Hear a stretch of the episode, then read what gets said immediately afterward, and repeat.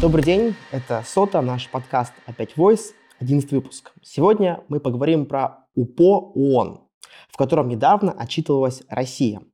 УПО – это универсальный периодический обзор, то есть процедура, в рамках которой страна раз в несколько лет рассказывает о своей работе в сфере соблюдения прав человека. И вот вам удивление, в России с правами человека все идеально, по крайней мере, по словам самой же России. И сегодня об этом отчете поговорим с теми, кто непосредственно там был во время этого отчета. Это наш редактор Алексей Обухов, который находился в зале во время отчета Российской Федерации в ООН. И еще раз Алексей Обухов, потому что из тех вот только тут он один. Mm-hmm. Вот. Так бывает. Вот. Но на самом деле, да, это интересная история, а, потому что хотелось, конечно, сказать, что УПО ООН — это отчет и обзор не того, как Россия украшается правами человека, а того, как она с ними борется. Вот. Но, по мнению России, все было иначе. Но начнем, собственно, сначала. Вообще поясним, откуда все это взялось и как мы оказались в ООН. Дело в том, что ООН, как известно, есть два офиса. Первый в Нью-Йорке, там, где заседаете всякой небензе, вот, и второй в Женеве, в Швейцарии. Ну, вот, собственно, мы в Швейцарии-то и были.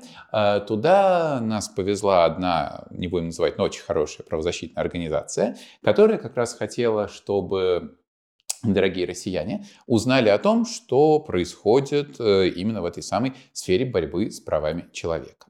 Тут... Я правильно понимаю, что как да. бы раньше туда российских журналистов не возили? Да, да вот тут такой... есть некоторая тонкость. Дело в том, что этот самый УПО ООН, да, вот этот самый Universal Periodic Review, он же обзор, он вообще проходит четвертый раз. Отчитывается там каждая страна раз в три с половиной года. То есть, по сути, для России там уже больше 14 уже получается лет вот эта вся история проходит. И никто в целом о ней и не знал.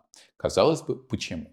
А ответ очень простой. Потому что России это не надо. Да? Потому что для России важно, чтобы она присутствовала на международной арене, так сказать, да, как коверный клоун, а, чтобы она там все рассказывала, показывала, но Ей не нужно вот это, чтобы внутри было. Внутри нужен Соловьев, Киселев, вот эта вся история. Да, зачем ты транслировать то, что вот происходит там, на внутренней аудитории? То есть для России этот отчет в УПО, это был такой театр, что вот, смотрите, нас как бы принимают, мы расскажем. Да, да, вот да, мы, мы, у вас права человека соблюдаются, вот там нас даже ну, поддерживают люди, да, нам говорят, что вот все правильно, права человека есть, молодцы. Да, тут интересная история, потому что это на самом деле э, для России штука, как ни странно, важная. Э, Россию уже выгнали, по сути, из всех оставшихся мировых площадок, ну, начиная там с э, Совета Европы, допустим, да, кончая какими-то уже другими историями, менее известными. Вот в СНГ России уже просто нет, потому что СНГ, считайте, нет.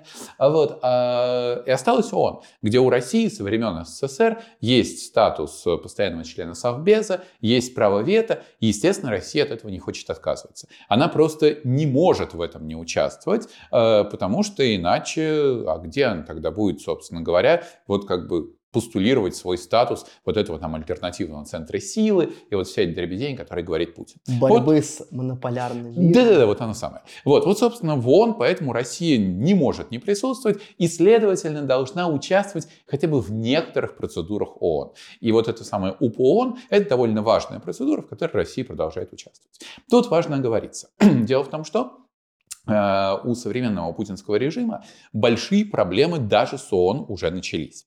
А в мае этого года, это еще одна неизвестная информация об ООН, в неизвестная широкому кругу, а, ООН назначила спецдокладчика по России. Это звучит не очень понятно, но на самом деле для, опять же, путинского режима ничего хорошего не означает. Значит, дело в том, что у ООН есть несколько направлений работы, и одно из них э, довольно важное, они там называют это колонной, а, вот эта колонна, скажем так, э, столб, можно по-разному переводить, э, пятая колонна, да, а, это права человека.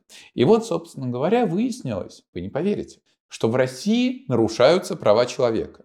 Вот до мая 2023 года с ними вроде как было все в порядке, а тут все, не вынесло а, То есть в 23 году стали права человека? Да, конечно, что-то вот стало не то. И вот этот самый комитет э, по правам человека ООН, э, там происходит э, регулярная ротация стран, решил назначить спецдокладчика, вернее спецдокладчицу, представительницу Болгарии в данном случае, Марианну Кацарову. Ну, она в своем кругу довольно известна. Она была подругой Анны Политковской, в частности, да, знала Наталью Истемирову, с 2014 года освещала проблемы, возникшие, кстати, войны на Донбассе. То есть, повторюсь, она довольно известная журналистка сама по себе по профессии. Так вот, но Россия ее отказалась признавать. То есть вот ООН официально, да, вот где Россия заседает, все это назначила. Вот эта женщина должна два раза в год готовить отчеты о ситуации с правами человека в России. Для этого, естественно, ей бы неплохо заодно в Россию приехать, там, как посмотреть, да, он сходить на суд к Саше Скочеленко, допустим. Но Россия сказала и повторила это, кстати, во время вот этого своего э, доклада по УПО, что вот эту русофобка, мы с ней вообще не будем разговаривать. Мы ее не признаем. То есть прям назвали русофобкой? Да, ее откры- открыто называют вот российская делегация, русофобку не признаем. Вот, можно открыть интернет, там этого хватает. А подробнее а, уже про русофобку рассказать, как это происходило. Да, это интересно, я сейчас объясню. Значит, дело в том, что теоретически, теоретически, а, Россию тут не спрашивают на самом деле. Вот собирается вот этот комитет mm-hmm. по правам человека ООН, откуда Россию, кстати, выгнали тоже, э, вот, эм, и большинством голосов, э, вернее, не так, не большинством голосов, а если большинство голосов за, да, решают, что вот, надо назначить. А, с Кацаровой вышло э, так. А, было, если не ошибаюсь, 19 голосов за, меньше против, а большинство воздержалось. Но воздержавшихся не посчитали страны, и, соответственно, вот большинством голосов, которые были за, без учета воздержавшихся, ее назначили. А, и в Союз России сказала, наше мнение тут не учитывают, мы это не признаем. Ну, как бы ок. В итоге ей вынужденно э, приходится э, знакомиться с ситуацией с правами человека в России по удаленке, э, то есть какие-то там зум-встречи, какие-то публикации в СМИ, какие-то доклады правозащитников. Ну, короче говоря, вот, приходится вот все это делать. Э, как оказалось, мы с ней отдельно встречались, э, группа русских журналистов, российских. Э, она достаточно хорошо реально ориентируется в ситуации в России, хотя последний раз там была N лет назад, просто ее не пускают. Вот. А в этом плане все довольно тяжело. И вот во время этого УПО ООН, когда Россию спросили, ну как-то вот, а, а, что у вас тут со спецдокладчиком, Россия сказала, вернее, не Россия, а зам главы Минюста, замминистра. А вот, э, он просто сказал, что мы ее не признаем. Все. Ну вот, то есть, повторюсь, у России возникают проблемы уже даже с ООН. Потому что если вы являетесь постоянным членом Совбеза, и не признаете, собственно, решение самой ООН, ну какой вы после этого постоянный член. Э, так что вот тут уже такая межумочная ситуация возникает. Но, тем не менее, вернемся. Э, и вот журналисты раньше на всякие процедуры ООН не приезжали. А, во-первых, это просто дорого. А, а, сразу скажу, что нет, мы ездили с казенный счет, вот, так сказать, принимающей стороны. А во-вторых, это еще и довольно трудно бюрократически. ООН не такая прям, чтобы сильно открытая контора. Туда довольно трудно попасть, не зная, как это сделать. То есть доходило до смешного, когда у нас уже была назначена одна из встреч до вот этого самого отчета, встреча была с представителями мандата по свободе независимости судов. Вот. Нам пришлось буквально за час до этой встречи срочно заполнять какие-то электронные формы допуска, потом стоять э, у забора и просить нас пропустить, хотя все было согласовано 20 раз, вернее 15. Было написано 15 писем ради конкретной встречи. Вот отдельная циферка. Да? А забор я, честно говоря, последний раз подобного рода видел в московском зоопарке. Это такая металлическая вертушка из прутьев в рост человека, вот, и нужно ее как продавливать своим телом. И вот выходит охранник и говорит, ну, понимаете, я вас не могу пропустить. Вас тут 12 человек, а я могу пропускать только 8. Мне нужен мой коллега-напарник, а у меня его нет. Как же я вас пропущу? Никак. Слушай, ну давайте мы разобьемся, там 8,4. Не, я не могу, не, не, у меня таких полномочий нету, говорит он на чистом французском языке. Ну, в общем, в итоге он совершил должностное преступление, нас пропустили, все по классике. Но, тем не менее, это, в принципе, говорит о вот этой бюрократии и, в кавычках, открытости ООН. И, кстати, в последние годы эта, в кавычках, открытость, она довольно усиливается, попасть туда становится все тяжелее и тяжелее. Как, будто бы российское посольство такое, да, огромный забор, охранник. Ну, забор там не такой огромный, как в российском посольстве. У российского а. посольства посольство в Женеве, он там добрых метра четыре, вот, если считать, там забор, потом еще такая высоченная зеленая изгородь. Это какая-то тенденция российских посольств Но... сделать огромный такой центр, да. военную часть сделать какую-то за иностранное, за иностранное государство, сделать военную часть. Огромный забор, там еще кроличью проволоку, еще патруль полиции поставить рядышком, да, местный какой-нибудь там. Я помню российское посольство в братском Минске, двойной забор, угу. да, и соседнее посольство Ирана, что опять же говорит угу. намного. Вот, но не суть. Короче говоря, э, он не привыкла, и уж тем более Россия в ООН не привыкла к тому, что там есть какие-то россияне. Э, опять же, вот просто маленькая сценка, показывающая, насколько это было для России необычно. Значит, все уже закончилось. Вот как бы закончилось это пленарное заседание, вот, собственно, процедура ОПО, УПО ООН. А надо понимать, что э, это довольно много народу. То есть на эту УПО ООН собрались э, практически все страны мира. Ну, там за вычетом уж совсем там некоторых, что называется. Но все это шло 4 часа. То есть сначала Россия отчитывается, потом страны другие по алфавиту просто. Ей задают вопросы, не, не задают вопросы, э, высказывают пожелания, да, что ей нужно сделать у себя с правами человека. Потом Россия еще немножко отвечает, накапливает эту группу пожеланий, потом еще пожелания, потом еще отвечает. Короче, это очень долго, 4 часа. А, и все заканчивается, мы спускаемся вниз, значит, стоим у входа, ну, что-то разговариваем, естественно, по-русски. Вот, и нам навстречу уже идет вот эта делегация. Главный замминистра юстиции, он уже уехал там на отдельной машине, а эти все организованы в микроавтобус, который которое повезет их сейчас в посольство. И вот они выходят, слышат русскую речь и удивляются. А че тут все по-русски-то говорят? Слышу я от какого-то начальника департамента в СИН что все по-русски говорят. Хотя, в принципе, в Женеве русская речь звучит регулярно. Нет, это такая русофобия, просто все решили на русском ну, разговаривать. как бы да. В отместку русским. Вот, потом, соответственно, коллеги удаляются там уже куда-то по дорожке, я что-то замешкался, вот, они все садятся в автобус, и дальше происходит, конечно, сцена крайне показательная. Ко мне оборачивается какой-то э, тоже там начальник департамента уже МВД на этот раз, ну, как бы не министр, пониже, но довольно статусный персонаж, вот, а вы с нами едете? О чем это говорит? О том, что ему просто не могло прийти в голову, что тут будут какие-то люди, не связанные с его делегацией из России. Какие российские журналисты? Откуда вы? О чем вообще? Хотя на самом деле, если уж быть совсем честным, российские журналисты помимо независимых там были. А, конкретно это был журналист РИА Новости, ну, если можно назвать журналистом, привезенный из Москвы, да, половину он откровенно просто тупил в телефон, а, вот, и это был корреспондент РИА Новости в Женеве, который постоянно там сидит. Вот, собственно, это было все. И тут возникает, опять же, такой комический довольно эффект. Никто в России никогда за заседаниями ООН, особенно в Женеве, не следит. Ну, бывает, что там, не бенте про боевых комаров, да, там как бы смешно, его иногда посмотрят. А Женева — это вот, вот права человека, все, никто и не знал, на самом деле, что Россия будет о чем-то отчитываться. Это вообще вне мониторинга у отечественных СМИ. И тут внезапно крупные СМИ, ну, собственно, кто там, да, Медиазона, Верска, Осторожно, Новости, мы, э, извините, коллеги, сейчас, если кого забыл. Короче говоря, многие начинают писать прямо с мест, прямо вот в карьер. И тут все остальные подключаются. А что эти пишут? А где? Где вы еще нашли? Так, интернет, ссылки, сайт ООН, трансляция идет, Россия выступает. Ну и понеслась. Вот. То есть, как ни странно, вот этот медийный эффект такой массового описания ситуации, он сработал. И на самом деле вот это УПО ООН, Э, сессия, она стала достаточно заметным новостным явлением, ну, конечно, комическим.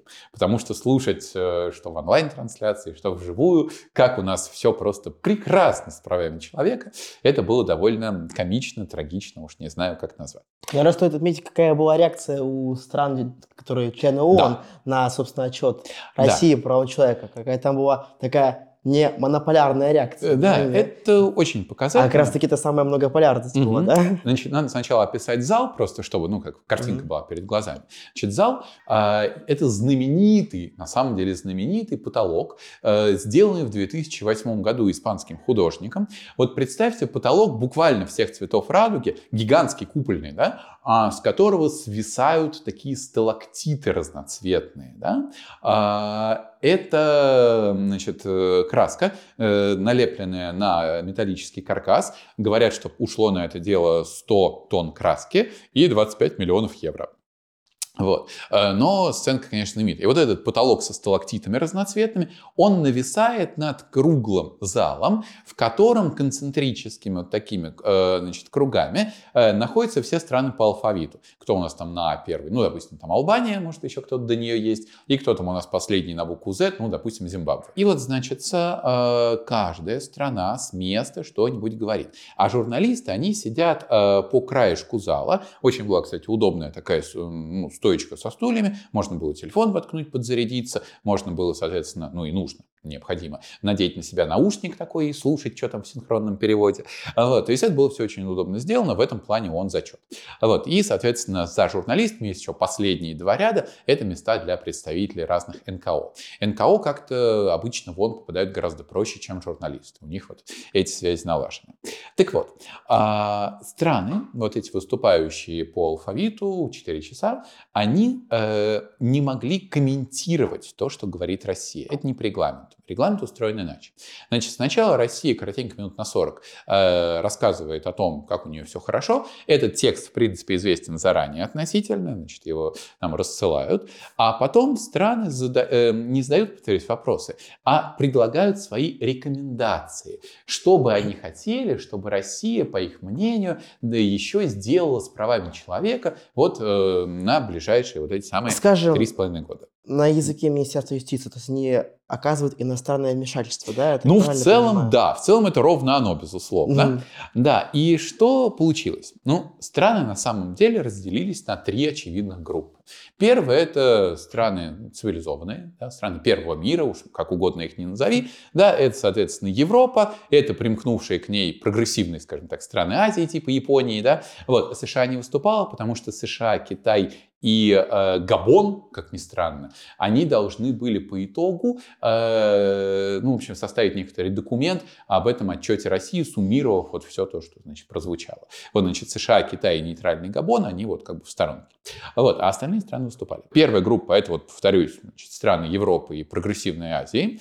Вторая группа, это страны ну, типа Венесуэлы, КНДР, Эритреи, Никарагуа, ну, в общем, все наши лучшие друзья, да, желательные. Вот. И третья группа — это все остальные. И вот что получалось. Значит, встает там условно, я не знаю, Франция, Финляндия, Чехия, ну, кто угодно из Европы, да, Япония та же самая, и говорит, так, во-первых, отпустить политзаключенных. Во-вторых, закончить войну. В-третьих, э, отменить законы там, о фейках, дискредитации, иностранных агентах. Ну, в общем, говорят все то, что вот ночью нас разбудим и сами скажем. Да? Для этого нам не нужны там, дипломаты из Франции, Италии и Германии. Мы это все сами знаем, что надо сделать. Э, значит, Россия жмется, морщится, молчит. Встает какая-нибудь там Венесуэла с Никарагуа и прочим КНДР и говорит, так, ну, во-первых, большое спасибо России за то, что они соблюдают и отстаивают традиционные ценности. Что бы мы без них делали в мире? Во-вторых, у вас вообще все зашибись. В-третьих, так, ну что-то вам надо пожелать.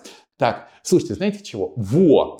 А давайте вы будете продолжать и развивать творческую самореализацию молодежи. А, ну это, это про права человека как раз. Да, это права да. человека. Вот, да, да. Вот, вот с молодежью вам надо поработать еще. Вот. Ну, кто там соответственно, хотел как-то изгалиться, он еще что-то придумывал там, ну вот пенсионеров как-то вот вам надо как-то вот еще обустроить получше. Ну, в целом, вообще, зашибись у вас все. Класс. Пенсионеры тоже да. про права человека, вот. в принципе. Да, да, конечно. И третья группа стран, повторюсь, все остальные, которым что Россия, что Украина, где они там вообще, найди на карте называется. Вот, встает, допустим, представительница Самоа. Самоа. Это очаровательная, абсолютно не шучу, девушка с таким ярким цветком в волосах. Вот когда она шла по коридору, я думал, откуда? Ну, само. Ну, как бы все понятно. Вот. И говорит, вы знаете, ну, на английском, вот, в общем, вот надо какие-то такие общие пожелания, ну, давайте вот как-то про права женщин вы будете oh. больше. Кто не знал вообще, что такое Россия и где, они стабильно, без вариантов, проверено про права женщин. Вот. Они не говорили ничего конкретного, там, не знаю, про Сашу Скочеленко. Не, просто давайте вы будете лучше соблюдать права женщин. Вот. Это был универсальный вариант. Э, Еще кто-то что-то в таком же духе там, придумывал про там, права инвалидов. Ну, короче говоря, вот самые общие слова. Я глубоко уважаю права женщин, инвалидов и так дальше, но это, повторюсь, это не имело под собой никакой конкретики. Если кто-нибудь из Европы, вот сейчас забыл, кто он, какая-то из европейских стран, просто встала и сказала, так, и разрешить обратно меджлис крымских татар, значит, вот прекратить его объявлять экстремистами, то есть явно люди были в теме. Вот. А вот эти условные самой какой-нибудь там, я не знаю, еще что-нибудь из африканских, допустим, стран, ну, или Латинская Америка, им реально было абсолютно все равно, но им тоже хотелось поговорить, потому что мы есть, Заметьте нас, мы существуем, мы тут рекомендации выдаем. Ура, вперед, мы. Да, мы почетные члены ООН. Это выглядело довольно комично. А, ну, про права женщин, права инвалидов тоже хорошо. У нас есть же политзаключенный инвалид. Это, да, но проблема в том, что Барышников, слово да. политзаключенный не звучало. Политзаключенные звучали только вот у Европы там, и Японии, положим. Да? А вот у этих, повторюсь, это была абстракция, это голая абстракция. Причем еще очень хорошо, а, по последней фразе можно было сразу понимать, к какой группе относятся вот, значит, выступающие из какой страны. Потому что те, кто относился к России лояльно или равнодушно, они говорили фразу «и желаем вам успешного прохождения УПО ООН». А, дело в том, что неуспешно пройти невозможно. Это не экзамен, который тебя могут там оставить на второй год, завалить и что-то. Это ты просто вот отчитываешься, и они принимают к сведению. Там нет голосования, там зачет, не зачет. Ну, по умолчанию. Ты отчитался. Все, да? Каким образом можно было тем самым успешно пройти, оставалось загадкой. И уж те, кто были совсем лояльны России, ну типа КНДР, повторюсь, они еще добавляли вторую фразу в духе конструктивной критики предлагаем вот это самое там самореализация молодежи. Вот. Ну, естественно, там никакая Чехия никакой конструктивной критики не предлагала, а жгла глаголом. Но, к сожалению, опять же, это ни на что не повлияло. Э, вообще было довольно забавно, что то вот эти зарубежные дипломаты, они тоже порадовались, что мы приехали. Ну как тоже, Россия не порадовалась, да? а зарубежные дипломаты порадовались. И вот как только мы вошли в ООН, а, значит, сели там значит, в фойе ожидать, собственно, заседания, а, к нам сразу подошло несколько зарубежных дипломатов. Нас было много, поэтому, в общем, к нам подошло много зарубежных дипломатов, если там по разным столикам считать.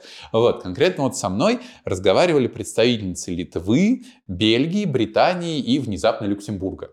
Вот, Люксембург очень сочувствовал нам, как независимым журналистам. Вот, и в конце этой беседы, а мы много ему говорили, нам рассказывали о ситуации, даже сказал, и нет никакой коллективной ответственности, вперед, мы вас верим. Я вот. думаю, денег дал Люксембург. Нет, Люксембург не дал денег, Люксембург сказал еще одну прекрасную фразу, что, ну, ее в переводе, «Э, мы маленькая страна, но с большими амбициями.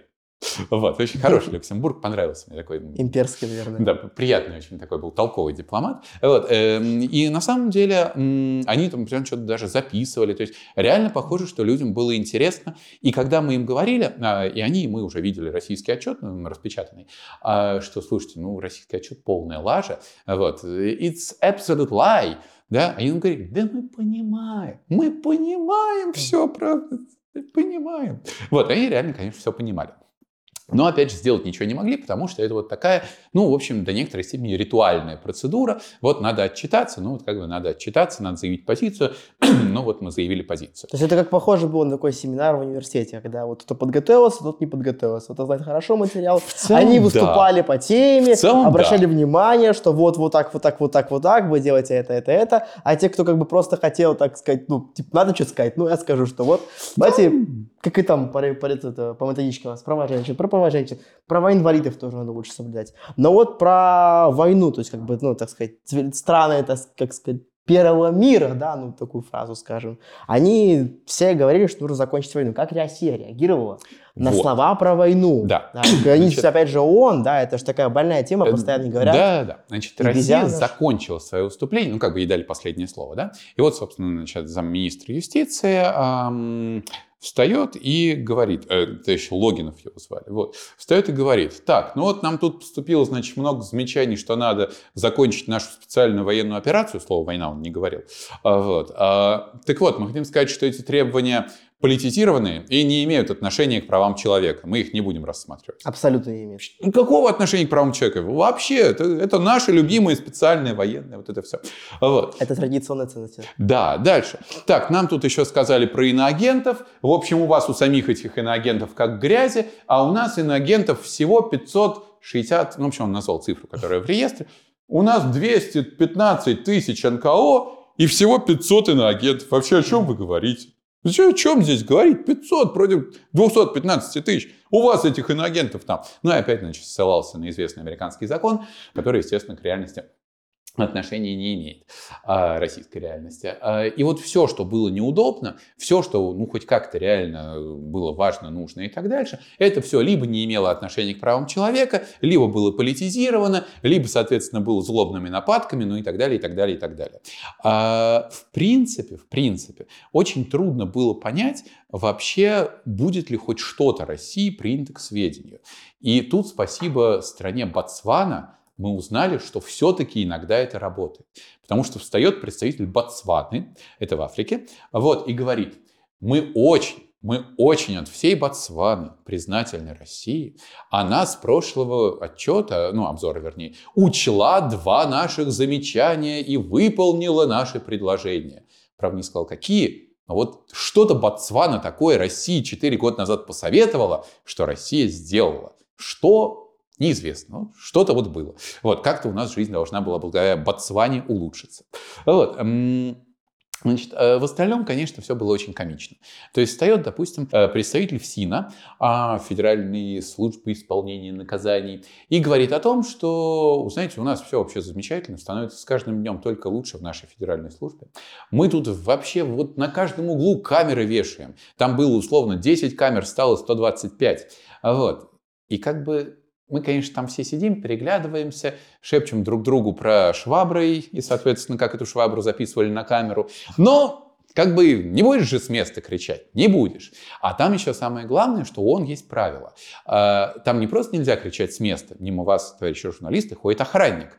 Такой, знаете, охранник с кобурой, в кобуре, между прочим, пистолет, и он так демонстративно, вот у нас стоечка вот эта, да, там прям рукой так по стоечке постукивает, мол, я вас бронирую, да. И второе правило, которое значит, довели до нас всех, что и не дай вам Бог надеть какие-нибудь майки с надписями. Потому что любая вот эта политическая штука, может здесь быть наказуемо. А никто же не знает, что у вас там на кириллице написано. Может, у вас вместо там, не знаю, «Солнце, радость, Первомай» написано что-нибудь там типа «Путин, сами знаете кто». Да, поэтому не надо вам вообще с надписями ничего. В принципе, никакие надписи, В принципе, да? да. Я сидел... Вот меня сейчас Пустаковка не, не, не, не, не, нельзя, да? Я сидел в ровном белом свитере. Все, без малейшей надписи, что называется. Все остальные также прислушались. Очень, очень похоже на поход в российский суд, ведь, да? То же самое, никакие надписи, особенно на иностранном языке, потому что все силовики не умеют читать по-английски, mm-hmm. по-французски не умеют читать, только по-русски умеют читать силовики. Им нужна экспертиза в альтернативном случае.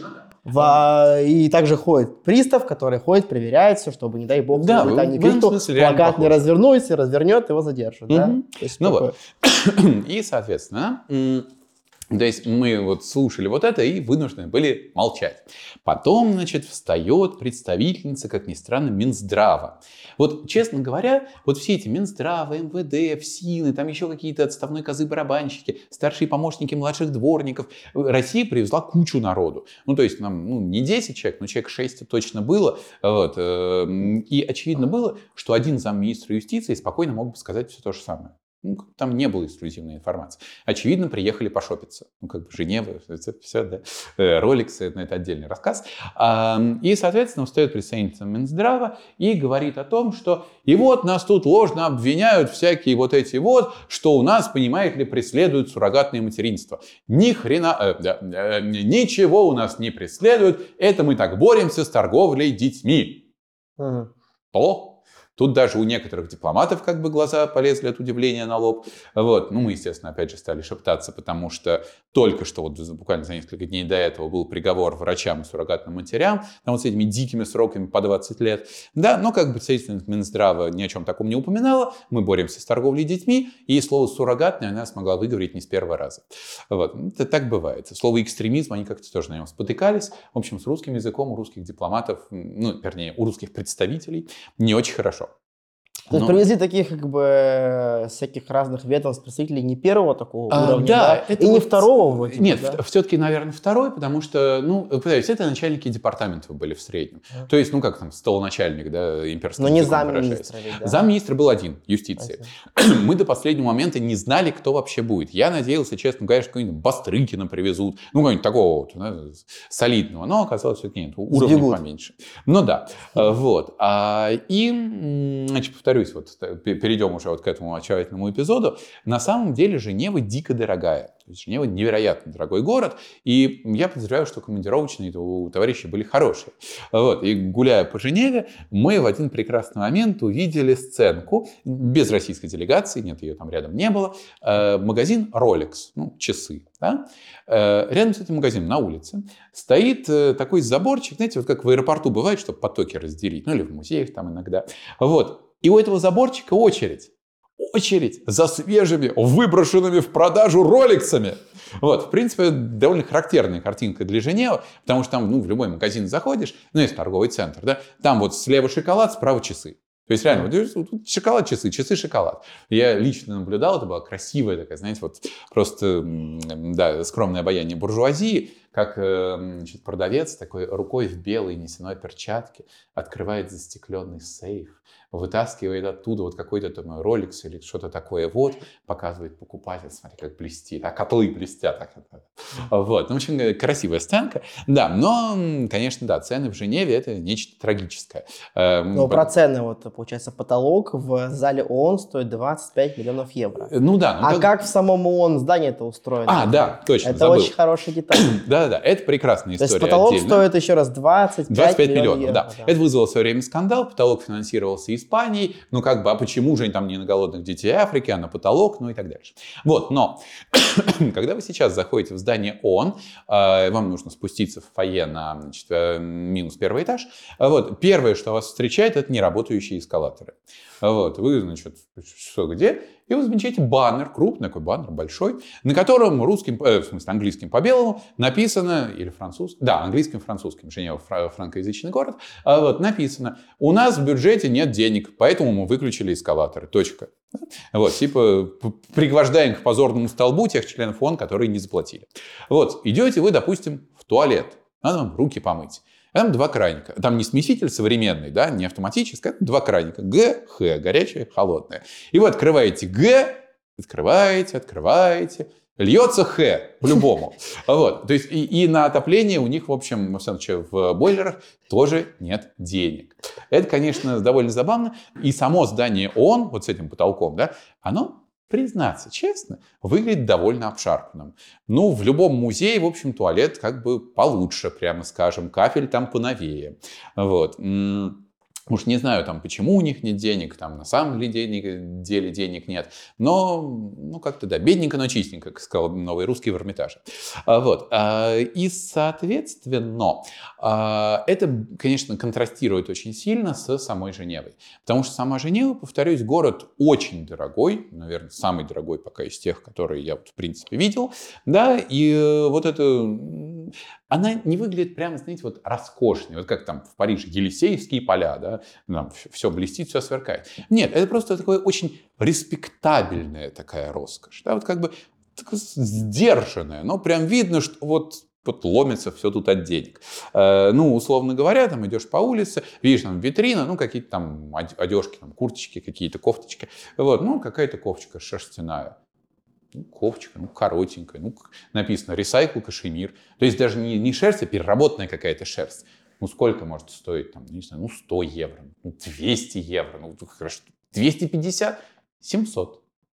Ну, такая коротенькая кофточка, 700 евро. Вот, и это не сказать, что прям какой-нибудь там, не Из знаю... переработанного материала. Да, Ну, Дольче Габбана, Как в H&M продают. Да, это ну, ну, ну, реально, ну, H&M, ну, средний вполне уровень, как бы, ничего такого. Вот, э, средний такой нормальный заказ в Макдональдсе, ну, там бургер условно, там напиток, картошка, вот, стоит, ну, 15 евро, ну, то есть, считай, полторы тысячи, да. А, И вот ку- куда ни, ни ткни, во что ни плюнь, что называется, ну, хлеб там, ну, в среднем 3 евро, то есть рублей 3 300, да. Вот, то есть цены как бы не по-божески. Самый дешевый отель, ну если не брать хостелы, э, стоил на моей памяти что-то в районе 180 евро за ночь.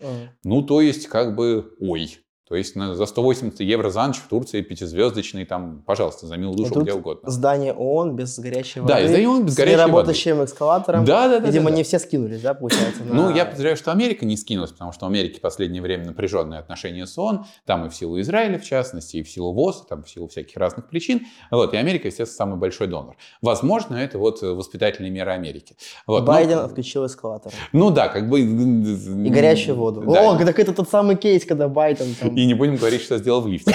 Вот. Э, лифты, кстати, да, э, лифты работают, спасибо, но, опять же, вот заходишь в лифт, ну, двери закрываются, осторожно, все. И вот двери закрылись, и они обшарпанные.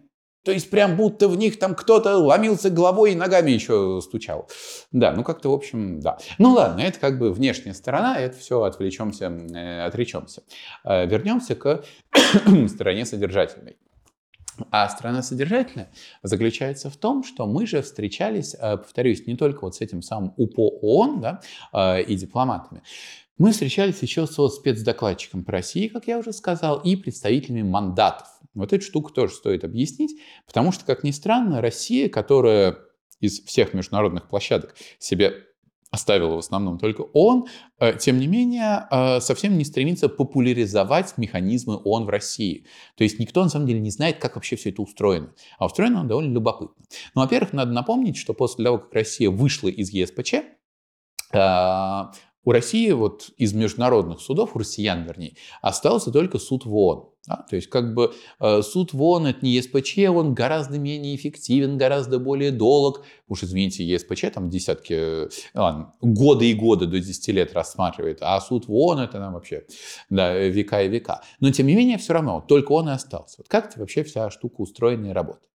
Значит, дело в том, что Первый день мы встречались а, с несколькими представителями мандатов, а представители мандата имеется в виду это аппарат специального, ну, помощники аппарат специального человека, который отвечает за то или иное правозащитное направление. Ну, допустим, есть представитель мандата по правам женщин, да? есть представитель мандата по вот, независимости судей и адвокатуры, есть представитель мандата по свободе слова, ну и так далее, и так далее. То есть вот, какое там направление прав человека не возьми, э, не возьми, по нему обязательно вот есть вот этот мандат докладчика.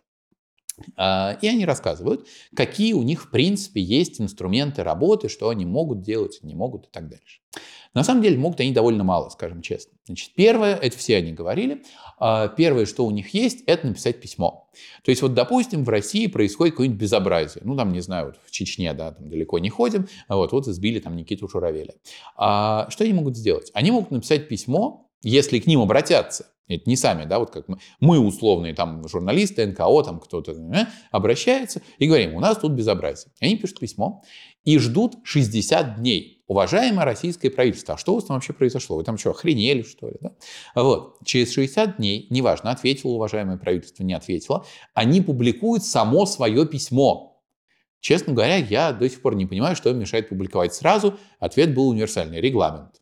Ну, вот регламент мешает, окей. Ну, Борис Вишневский то, тоже отправляет запрос регулярно и сразу их публикует. Ну, в принципе, стоит, есть у кого поучиться. Не просто ну, отправляет да. обращение, как, как, в принципе, любой гражданин России может сделать, отправить обращение, только с красивой шапочкой, наверное, Организация Объединенных Наций, да? Ну, в общем, вот, мол, здравствуйте. Если, да, если у вас в России, в смысле, произошло что-то, ну, совсем вопиющее, они опубликуют свой запрос через 30 дней. А что это может быть такое? Ну, не знаю, там, ну, массовая резня. А. Погром в Дагестане, например, а. да? Но тут важно, чтобы чьи-то права там тоже были нарушены. А у них по регламенту там это, определено, что является очень срочным, что не срочным? Э, ну, нет, это уже они там на свой а. вкус определяют. А вот, значит, э, проблема только в том, что вот все эти представители мандатов, они считаются волонтерами, как не смешно это звучит. Они не получают ВОН зарплату и приходят туда либо из э, вузовской академической среды, ну, какие-нибудь там программы вузов, там, про правам человека, вот посмотрите, как работает он, и вот они там задерживаются. А вот, э, либо уже это какие-то карьерные соображения, ну, типа я работал в ООН, вот потом вернулся в национальное правительство, ну, что-то вот такое. Э, и, соответственно, вот в каждом мандате, вот там женщины, суды, там, повторюсь, свобода слова, их человека 2-3 на весь мир – то есть это мы тут такие приехали, боже, у нас там в России. а вы знаете, что у вас там в Зимбабве? А вы знаете, что у вас там в Эритрее? Где? Эритрея. Да, то есть, в принципе, их можно понять. Им что Россия, что Никарагуа, что, не знаю, там, Венесуэла, ну, прям какие-то вопиющие, да, берем. А вот. Саудовская Аравия. Да, Саудовская Аравия. У них, в общем, хватает проблемы без России. Понятно, Россия сейчас худо-бедно там э, в мировых новостях, но в целом, ну вот посадили адвокатов Навального. Да, им, безусловно, очень жалко адвокатов Навального, наверное. Но у них этих посаженных адвокатов э, в каждой стране мира. И опять же, тут возникает вопрос-то, в общем, не к этим людям, хотя, конечно, к ним тоже, но вот, а что мешает ООН увеличить число своих волонтеров? Ну, сделать его не три волонтера на весь мир, а 33 хотя бы. Департамент сделать, да. Ну, вот, да, ну вот как бы вот, вот регламент, рык-рык, регламент. Опять же, это, скорее всего, объяснимо тем, что в ООН все решения должны приниматься консенсусом разных стран. И понятно, что демократии в мире, их гораздо меньше, чем диктатуры и вот чего-то неопределившегося. И поэтому демократиям очень тяжело лоббировать какие-то э, правильные вещи. Их просто, как правило, меньше. Вот чудом является уже то, что, повторюсь, пролоббировали спецдокладчика по России. Э, и то, опять же, повторюсь, большинство стран в комитете вот как раз по правам человека просто воздержались. То есть, э, и вот в любой год, если Россия там подкупит какое-то еще, там, не знаю, пяток десяток стран, все, так, спецзакладчика снова не будет. То есть это вопрос еще лоббистского влияния. А, второй момент. А, значит, что еще могут сделать вот эти представители мандатов? Они могут приехать в страну. Это называется страновой визит. А, но с этим, опять же, проблемы, потому что все по тому же регламенту. У них можно осуществить всего две поездки в год. Не в страну, а по миру. То есть вот условно, да, сейчас у нас там в Армении, соответственно, Карабах горит, да, э, там еще где-нибудь что-нибудь и так дальше. И вот им надо выбирать, вот куда первым делом метнуться. Ну, как бы. А еще страна должна на это согласиться. Они не могут сами купить билет на самолет и прилететь. Они должны официально получить согласие от страны. И если страна как бы их не ждет, ну, простите, ребят, нас не ждут. Вот, и мы спрашиваем э, как раз вот у э, представителя мандата по свободе слова, а типа, когда вы к нам там в гости? Да вы знаете, в этом году мы уже, в общем, в Грузию и в, Турк... Э, в Таджикистан, вот, в следующем тоже там куда-то. Ну, в общем, ждите. Э, спрашиваем у представителя мандата по свободе, независимости судов. А вот вы, да мы у вас в 2012 году были. По их меркам это недавно учитывая число стран в мире, ну, как бы, да, 12 год, а что у вас изменилось много, да? Ну, на троих человек, да, конечно. Ну, вот Про, права человека во всем мире на троих человек. Да, права что, человека нарушается много где. Да, чуть-чуть больше, чем везде. Да. Так что получается, на самом деле, что с одной стороны, как бы он, конечно, сама в кавычках молодец со своим регламентом, с другой стороны, в рамках существующих вот этих вот реалий э, и отсутствия финансирования, наверное, да, и еще там чего-то, чего-то, э, предъявлять к ним претензии, к конкретным людям довольно трудно. Потому что, ну, ну а как? Вот да. И из этого следует простой вывод, что, в общем, надеяться на ООН это довольно наивно. То есть вот не придет там добрый дядя в голубой каске и не, будем говорить про экстремизм, да, что он должен сделать, особенно в районе Кремля. А, вот не сделает он этого. Да? Вот максимум, что будет, это вот УПО ООН, это докладик, да, и вот и все. А потом выступит Небензи и скажет, что боевые комары. Вот, одно как бы другим нейтрализуется. И в этом, конечно, есть своя глубокая трагедия, в общем-то. Потому что эффективного международного механизма, э, к которому россиянин права которого нарушены, может обратиться, его просто нет. Раньше был ЕСПЧ, повторюсь, эффективным тоже назвать его можно было с гигантской натяжкой, но теперь нет и его. Россия, кстати, в, в своем докладе вот ну, УПО отдельно по ЕСПЧ проехалась, прям с первых слов. И вот мы возмущены, говорил замминистра юстиции, тем, что ЕСПЧ до сих пор рассматривает иски россиян. Прям реально. Они нарушают наши права, России, суверенитет, мы из них вышли в мае, э, в марте вернее, а они до сих пор рассматривают. Мы все, мы уже с ними отношения порвали, а они, негодяи такие, до сих пор отстаивают права россиян. Кто вам право дал отстаивать права наших граждан? Угу. То есть это реально, это вот звучала речь, и все сидели и так тихонько, ну, кто понимал, да, оплывали. Вот. Конечно, очаровательная позиция. И, и да, и все, и, и вот так, что называется. Э, и больше ждать подмоги и помощи неоткуда, разве что от НАТО. Ну, такая вещь, ну, НАТО, ну, ну Да, да, такая да. вещь, в принципе, как мировое правительство просто отсутствует, поэтому никто Нет, не ну, придет. ну, по- мировое правительство присутствует, как Ну, известно. На дне Тихого океана сидит царь Ашока. Да, да, да. Ну, ну, поэтому и правда, Да. некому обращаться, потому что нет какого-то этого единого органа, который там взял Да, бы, абсолютно. там взял бы, арестовал бы этого, провел бы суд, посадил, как не знаю, ну, допустим, Ну, в стране есть государство, есть, полиция, там, э, там, сказать, прокуратура в России, вот, да, допустим, и пример. есть римский статут и, соответственно, Международный уголовный суд. Но это не про ООН, это про Из него можно выйти, и все. Э, Ну, допустим, в России, да, вот Россия взяла, да. нет, нет римского статута. Нет, Всё. с другой стороны, если Путин, конечно, куда-нибудь приедет в страну, подписавшую римский статут, теоретически его там должны задержать, вот это, Да. это все. Вот, но он, конечно, не дурак и не приедет. А, вот. если, а если они это не сделают, что будет с этой страной? Ну, ничего не будет. А вот да. именно, что А, ничего та-та, не будет. Ни- никто Нехорошая вы не приедет никакая там, Да. не знаю, полиция там э, Нравов. Международного уголовного суда такая, мы вас задерживаем, и возьмет его там в специальном Да. там самолете это, и этапирует его куда? В Гагу там этапирует его, да? Нет, Да. Такого же не будет, Э, поэтому в и, этом есть это и проблема. работает. Да, в этом-то и проблема, Да. что сама вещь как такая, ну, как это, международная политика такая, она, в принципе, такая несуществующая, можно сказать, потому что как это может быть, что вот такая вот взаимоотношения между государствами, какие построены какой-то в принципе, хаоса скорее, что там мы как-то вот на компромиссе все устроено, что Тут, вот принимаем так так и так. Нет, тут можно объяснить это все историческими причинами. Да. Потому что он, ну, она же там Лига наций, да, там, преемственность, изначально создавалась не для того, чтобы там как бы демократии торжествовали над автократиями. Нет. Изначально все-таки это было для того, чтобы сначала не повторить первую, а потом вторую мировую войну. Ну, сейчас еще Ну, третья, да, да. Да, как с, с первой не очень удалось не повторить, повторили, а вот смогли, ну, хотя бы вторую не повторять. Вот, и в этом смысле, в общем, не важно, кто там демократия, не демократия, важно просто сесть и, грубо говоря, договориться не о правах человека, права человека это вторичное, да, а вот о ядерной бомбе, чтобы вот как бы подальше, вот, Мгм. просто подальше ручки как бы на стол, да, вот, то есть это вот ключевая функция ООН, а все, что сверху, все там эти права человека, всё, это такой приятный, но нарост, да, намыв, как говорит в Петербурге, вот, э, и Собственно говоря, вот из этого это вытекает э, вот это общее недовольство ООН. Потому что, конечно, структура устарела. Конечно, за там, последние десятилетия появилось качественно новое понимание прав человека. Да? Мир там гуманизируется, идет вперед. Не будем, э, конечно, вспоминать, как он у нас гуманизируется. Но в целом глобальная тенденция очевидна. Вот. И тем не менее, он остается вот этой прежней, достаточно костной структурой, но как бы других у нас для вас нет. Да, опять же, солдаты НАТО. Вот и все, что мир может предложить России в этом смысле. Ну, Евросоюз, да, ну, как бы кто там нас ждет.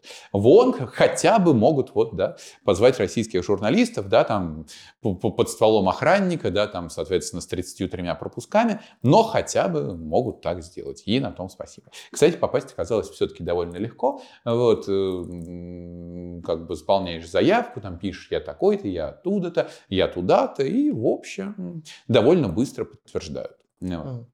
Ну, Да. все-таки на исторической перспективе ООН это достаточно такая молодая организация, поэтому вся эта практика с правами человека, все это такое, гуманизация, это все новые такие вещи, поэтому как-то нужно с этим учиться работать. И вот такая практика, впервые пригласить журналистов в ООН из какой-то страны, которая сейчас будет докладчиком, который будет сейчас рассказывать про права человека, а вот тут сидят независимые журналисты, чьи права, собственно говоря, нарушены. И вот как бы это такой вот первый опыт взаимодействия. Да, Может быть, это- все-таки будет как-то, ну, да, он позитивно как-то Да, это что позитивно. есть как бы надежда, что все-таки это как бы будет меняться, как бы, ну, потому что все мы все учимся чему-то новому, да, там, не знаю, демократии кто-то учится, кто-то учится вот такой как бы с принципе права человека как-то пытаться соблюдать, выстраивать как бы такие пути, то, чтобы права человека восстанавливались, соблюдались. И это такая какая-то новая практика, как минимум, для ООН, допустим, придание медийности, таким вот Ну, скажем так, для случаем, это- когда все хлопаем, такие похлопали. Для ООН глобально это не то, что новая практика. То есть места для прессы там предназначены, э, предусмотрены. Вот. Это скорее для России новая практика. Потому что вот российские власти, они сами, естественно, никого никуда не повезут. Да? Мгм. И вот тот факт, что э, ситуация в России уже дошла до такой ручки, что уже остается цепляться вот буквально хоть за ООН, хоть за что, да, в этом смысле поэтому ООН и становится интересным. Когда в стране все в порядке, в общем, никакие ООН не нужны. Достаточно национальных механизмов. Да? Там суд первой инстанции не сработал, ну там дойдем до второй, и там уж точно все будет хорошо. Да? А когда у нас никакой суд, никакой инстанции не сработал, ну что, ну, хоть в ООН, хоть там, не знаю, к Богу, к черту, ну хоть куда-то. Да? Вот. Поэтому возникает интерес ко всем вот этим международным структурам, из которых, повторюсь, Россия выпилилась. Но, заметим напоследок, в целом, а, вообще у России Э, как страны, довольно богатая и давняя история взаимоотношений, не то что с ООН даже, а конкретно с Женевой. Это такой исторический анекдот, который грех не рассказать. А, значит, в Женеве есть такая площадь, называется по-французски Молях. И на этой площади стоит башенка, обычная средневековая проездная башенка. Ну, вот каких, в общем, было много, как Сухарев, э, Сухарева башня в Москве, только поменьше была. А, и на этой башенке есть барельеф 1921 года то есть примерно столетней давности. А, барельеф называется «Женева. Город изгнанников».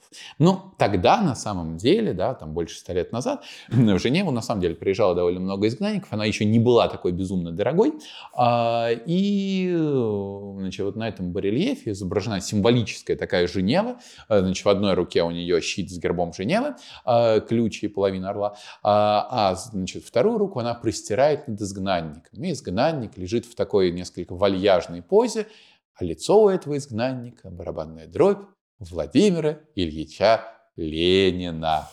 Вот, как спасибо Женеве за нашего изгнанника, что называется.